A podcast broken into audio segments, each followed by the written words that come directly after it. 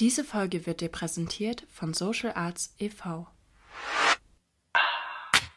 Social Arts. Social Arts. Soziale Kunst. Soziale Kunst.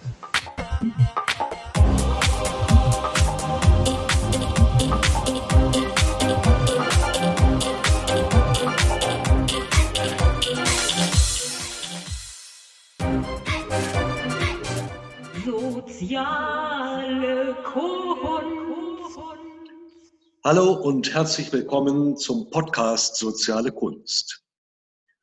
Hier spricht Hans-Ulrich Ender aus Witten und heute spreche ich mit Markus Dietrich aus Bonn.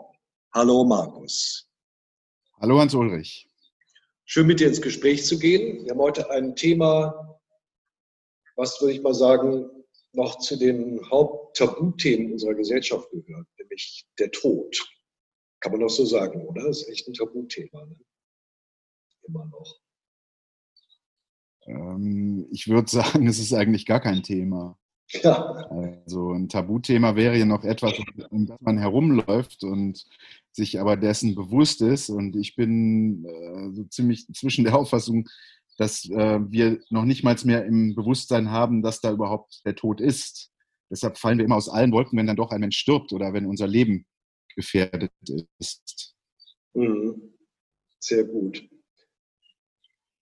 Ich habe in der Vorbereitung auf dieses Gespräch habe ich gedacht, ich würde gerne mit dir einsteigen über ein Gespräch, das wir neulich einmal hatten, über Transformation. Da waren wir bei der Transformation und bei den Stories, die die Leute erzählen, die äh, bekannt sind und die spannende Transformationsgeschichten zu erzählen haben. Und dann sagtest du in diesem Zusammenhang, bei mir ist eigentlich das Spannende, dass ich gerade diese Geschichten nicht erzählen kann. Kannst du dich erinnern? Äh, nicht wirklich. Ah, ja. ähm, also ich habe zumindest den Aufhänger nicht mehr ähm, also ich weiß jetzt nicht gerade, worauf du hinaus willst. Also Transformation verbinde ich schon mit dem Thema Tod. Ähm, vielleicht klingelt da was bei mir, wenn ich so denke, dass es immer um Strecken geht, nämlich von A nach B zu gehen und dass wir Transformation oft so definieren. Also von einem Zustand A in einen Zustand B zu kommen. Und in diesem Sinne ähm, erlebe ich im Moment keine wirkliche Transformation, beziehungsweise das, was ich an Transformation erlebe, ist, bringt mich eher wieder in Zustand A zurück, nur tiefer. Mhm. Kannst du damit was anfangen oder geht das? Wir waren damals im Gespräch bei, bei Leuten, die erfolgreich im Business sind oder als Berater und in solchen Bereichen sind, ah, okay. Okay. die dann Jetzt Stories haben, meinst, Storytelling. Ähm, zum Beispiel ein Bekannter, ich weiß jetzt gerade seinen Namen nicht mehr, beim Kopfsprung ähm, querschnittsgelähmt wurde und dann sich eigentlich herausgearbeitet hat über die Querschnitts. Okay, okay. Mhm. Dass einer der Top-Berater ist. Also solche Gefolgsgeschichten. Und da hast du erzählt, das fand ich sehr eindrucksvoll. Also, dass du das für dich so setzen würdest, dass es gerade bei dir, dass du, dass du dich dadurch auszeichnest, dass du gerade so eine Geschichte nicht hast. Also ich hab, glaube, ich würde bezweifeln, dass ich zu dem Zeitpunkt auszeichnen gesagt habe. Ähm, weil ich das natürlich äh, auch als, als in gewisser Weise als Manko erlebe, denn auch ich bin nicht frei davon, mich zu vergleichen. Ähm, und das Interessante ist eigentlich die Beschäftigung, was passiert mit mir.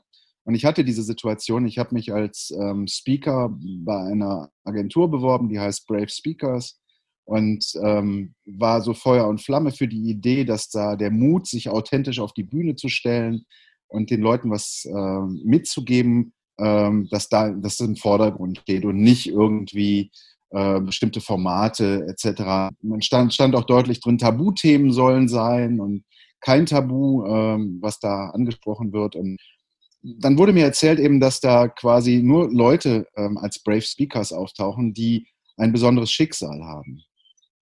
Und dieses besondere Schicksal ist ungefähr das, was du gerade erzählt hast, dass nämlich ein Querschnittsgelähmter ähm, quasi wieder gehen kann oder alternativ eben zum ähm, seine Geschichte erzählt, wie er wieder ins Leben zurückgefunden hat. Und das Besondere ist doch eigentlich, dass wir als Menschen, ähm, als normale Bürger, die eben solche Geschichten nicht erleben, ähm, sofort meinen, dass da ein Idol ist, zu dem wir aufschauen können. Und so habe ich auch reagiert und habe gedacht, okay, was habe ich denn eigentlich aus meinem Leben gemacht? Und ich bin eigentlich nur erstmal zu Asche gekommen. Also, dass ich gedacht habe, nein, das, ich finde diese Geschichte nicht bei mir. Ich finde keine solche Heldengeschichte, in der ich mich bewege. Und ähm, aber je länger ich mich mit dem Thema beschäftigt habe, bin ich eigentlich zu dem Schluss gekommen, dass auch diese Heldengeschichte in einer gewissen Weise ähm, uns in, ein bisschen in die Irre führt, weil es uns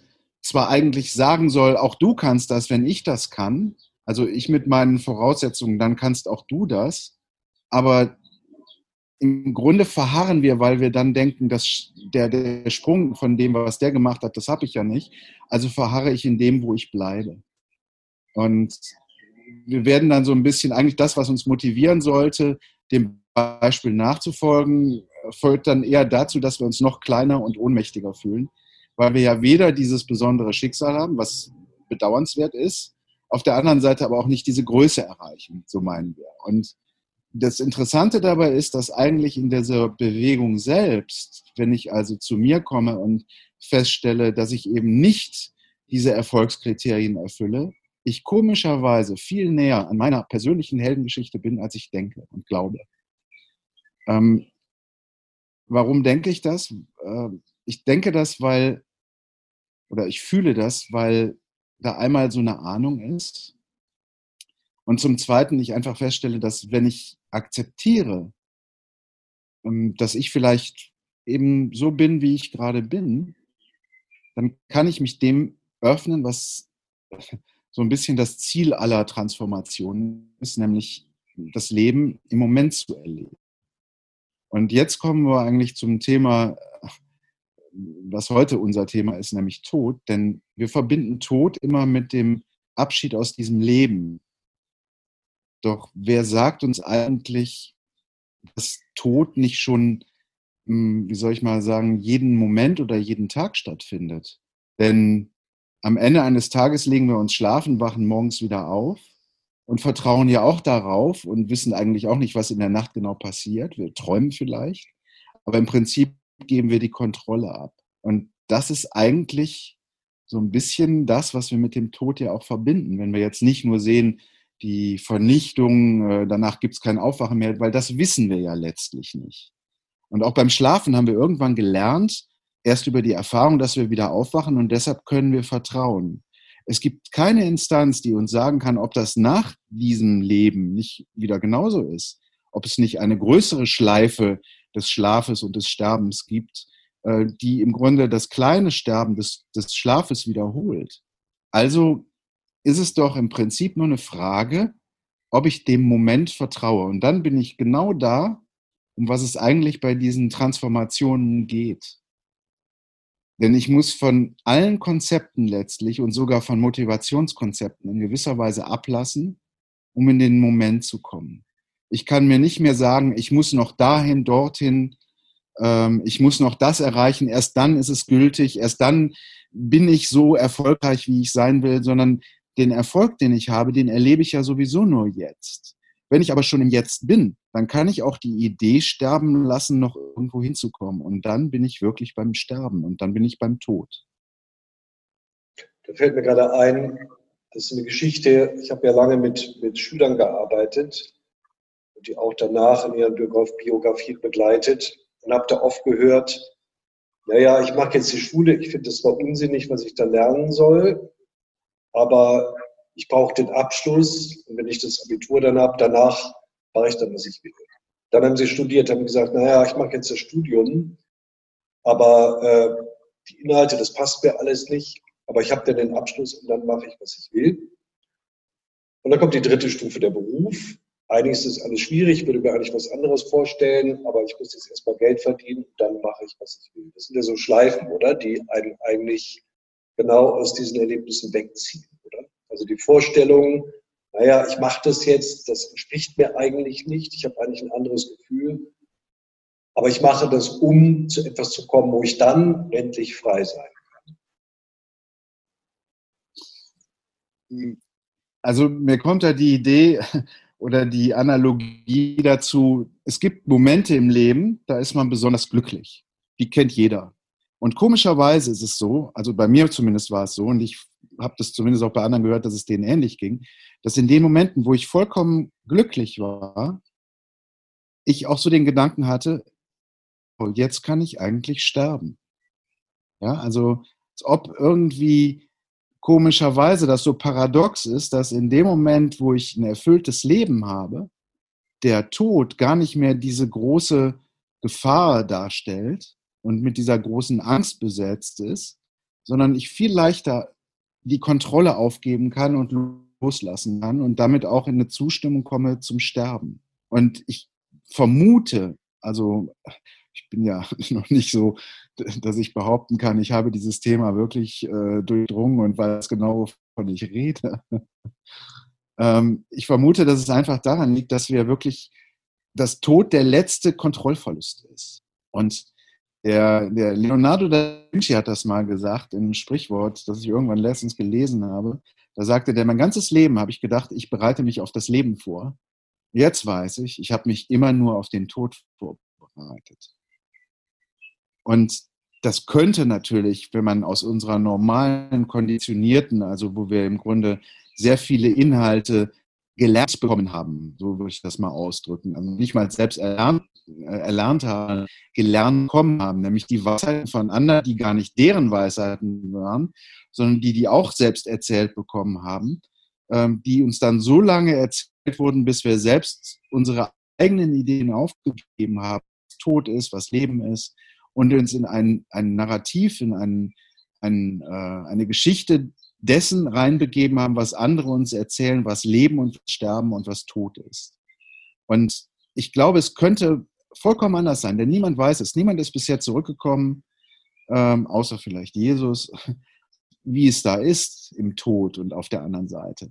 Ähm, selbst diejenigen, die dazu Verbindung haben, ähm, kann man zumindest als äh, zweifelhaft darstellen und es ist nicht belegbar. Das heißt, der Tod ist letztlich ein Mysterium. Aber was wir übersehen dabei ist, Leben selbst schon ein Mysterium ist. Denn wenn ich jetzt wieder zurückkomme zu dem Punkt, dass ich genau dann am, am leichtesten vielleicht sterben kann, wenn ich am erfülltesten bin, dann heißt das doch eigentlich, dass Leben und Sterben vielleicht gar nicht so weit voneinander entfernt sind.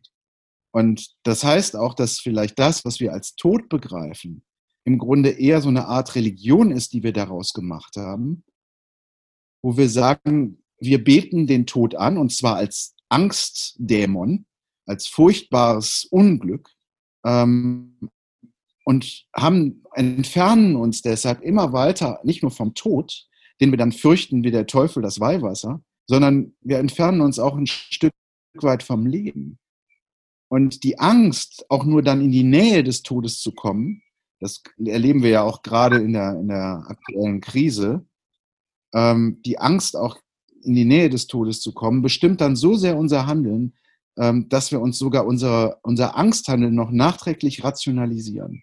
Und das, die Parallele sehe ich dazu, wenn wir Konzepte und Pläne haben, wie unser Leben äh, zu geschehen hat. Meistens ist es doch so, erstens kommt es anders, als man denkt, und zweitens ähm, sind wir meistens enttäuscht, wenn es nicht so kommt, wie wir denken, aber niemand sagt uns, dass wir glücklich gewesen wären, wenn es denn so gekommen wäre. Das heißt, wir halten einfach an Konzepten, an einer, an einer Idee fest. Und gleichzeitig erleben wir jeden Tag alleine durchs Atmen, dass viele Dinge einfach passieren, ohne dass wir sie kontrollieren. Und ohne diese Dinge würden wir gar nicht leben. Also erstreckt sich für mich inzwischen dieses Phänomen des Todes eher auf so eine, nicht mehr, dass der Tod eigentlich der Gegensatz vom Leben ist, sondern der Tod ist das Ende der Kontrolle und der Kontrollsucht, die wir entwickelt haben. Das heißt also, man verwechselt heute die Furcht vor dem Tod mit dem Tod. Ne? Es geht eigentlich so ungefähr, ja. Wir sind schon so abstrakt geworden, mhm. ähm, dass das tatsächlich, dass man das so sagen kann, ja. Also das mit der Erfüllung, das kenne ich auch als Erlebnis. Ich habe es auch schon öfter gehabt, dass ich, also gerade wenn ich dann so überschaue auch mein Leben und, und den, den Wert und die Fülle erlebe, dass dann äh, die, genau dieses Erlebnis auftaucht. Die spannende Frage wäre jetzt, wenn man jetzt mal unter dem Begriff des Sozialkünstlerischen fragt, also das ist ja dann eigentlich mal die Fragestellung, wo kann ich denn gestalten? Also, äh, wie kriege ich das denn in meinen Alltag rein? Das wäre eine spannende Frage. Also, was muss ich eigentlich machen, dass der, dass der Alltag die Dürre oder diese, diese Ausgezehrtheit verliert, also dass man da eine Fühlung hat. Das ist natürlich im Grunde schon eine Königfrage, weil dann wird es ja doch sehr praktisch. Ähm, ich glaube, was hilft, ist, ähm, das erlebe ich gerade bei mir selbst, ähm, sich selbst eine Struktur, eine hilfreiche Struktur äh, aufzubauen, sich selbst von in denen wir ja nun mal hineingeboren werden, also von Konzepten und Konditionierungen, wie das Leben äh, ist. Also beispielsweise das Leben ist feindlich, du musst kämpfen oder der Tod ist furchtbar oder Sterben ist furchtbar. Ähm, wir haben die ja nie in Frage gestellt. Also ich glaube, man kann zwei Sachen machen. Man kann sich auf der einen Seite selbst stärken in seinem Bewusstsein, ähm, dass die eigenen Empfindungen, Ahnungen, Sehnsüchte vielleicht an manchen Tagen verspürt, dass man einfach sagt, ich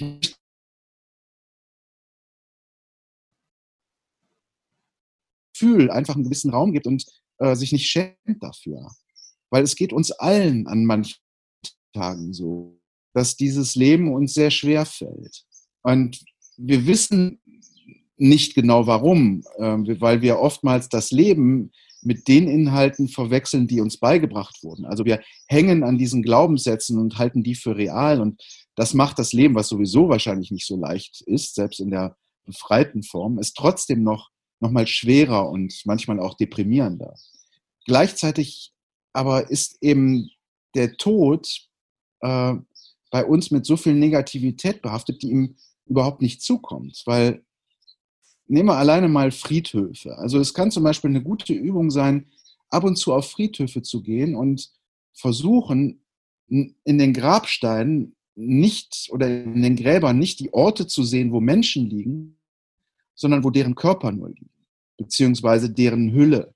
Denn jeder, der schon mal einen Toten erlebt hat, weiß, dass der tote Körper äh, nicht dasselbe ist wie die Person vorher, der Mensch. Und wenn wir also immer zu Friedhöfen gehen, um unsere Angehörigen zu betrauern, dann ist das vielleicht ein für uns hilfreicher Akt, aber es ist zum Beispiel überhaupt kein, nicht notwendig, äh, zwangsläufig, um mit dem Toten in Verbindung zu treten. Das entsteht nur in unserem Kopf. Und so könnten wir vielleicht über Friedhöfe gehen und einfach die Grabsteine anschauen und auch darin so sehen, wie wir eine kleine Religion für den Tod als schreckliches Ende unseres Lebens aufgebaut haben. Ähm, denn die Körper gehen einfach wieder zur Erde und wir versuchen eine Erinnerung für einen Menschen aufrechtzuerhalten und ihm ein Mahnmal zu setzen. Gleichzeitig aber haben wir das Gefühl bei jedem, der gestorben ist, dass er irgendwie mit uns noch verbunden ist. Ich kann also, letztes Jahr ist ein sehr enger Freund von mir gestorben und ich habe manchmal das Gefühl, dass der wirklich ganz nah bei mir ist. Und ich muss sein Grab nicht sehen, um das zu fühlen. Und solche kleinen Übungen können helfen, um so Narrative, denen wir aufsitzen und die in uns hineingetrichtert wurden, langsam aber sicher ein Stück weit aufzulösen. Das Zweite, was ich mir vorstellen könnte, was helfen könnte, ist einfach, dass den Moment, also zu sehen, dass es weder eine Vergangenheit noch eine Zukunft gibt, sondern die eigentlich in unserem Kopf entstehen. Die einzige Zeit, die wir wirklich haben, ist der Moment.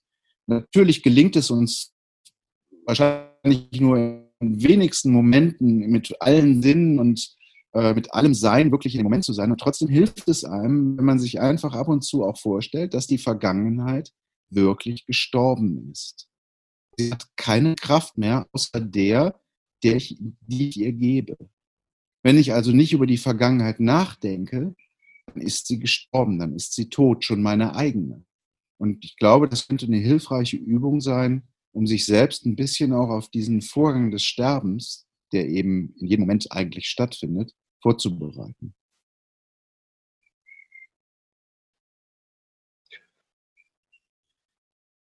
Markus, ich danke dir vielmals. Also die Verbindung war ein bisschen schlecht. Ich hoffe, das können die Zuhörer verzeihen, aber wir werden dieses Interview trotzdem senden, weil ich es sehr konzentriert und sehr ernsthaft und passend finde. Und es ist ja wie in, im Leben überhaupt, man kriegt auch nicht, immer nicht alles mit. Ne? Also ich glaube, das ist erträglich. Also jetzt würde ich gerne zum Schluss dir noch drei Fragen stellen, die wir allen Interviewpartnern stellen. Kleine spontane Fragen, sozusagen als Blumenstrauß der Persönlichkeit zum Schluss. Was macht dir Freude im Leben? Hm. Schauspiel. Ähm, ich glaube, ich, ich agiere auch gerne manchmal persönlich in meinem Leben Dramen aus, einfach weil es mir Freude macht. Ähm, Unterhaltungen führen, ähm, gemeinsam nach Erkenntnis ringen, den Kontakt dabei spüren. Äh, Sexualität ähm, und Reisen. Ja, das ist doch einiges. Ne? Wo siehst du dich in der Zukunft? In Griechenland. Hm. Okay, wow. Jetzt kommt die schwierigste Frage. Was ist die Frage, die dein Leben bestimmt? Wer bin ich?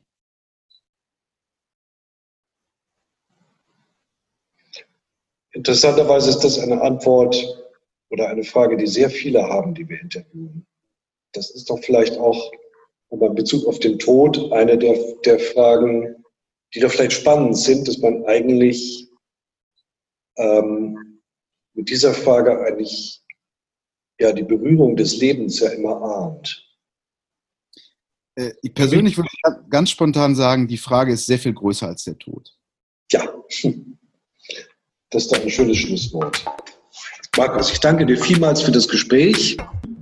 Ja, vielen Dank auch für die sehr interessanten Fragen und den Raum, den du mir gegeben hast.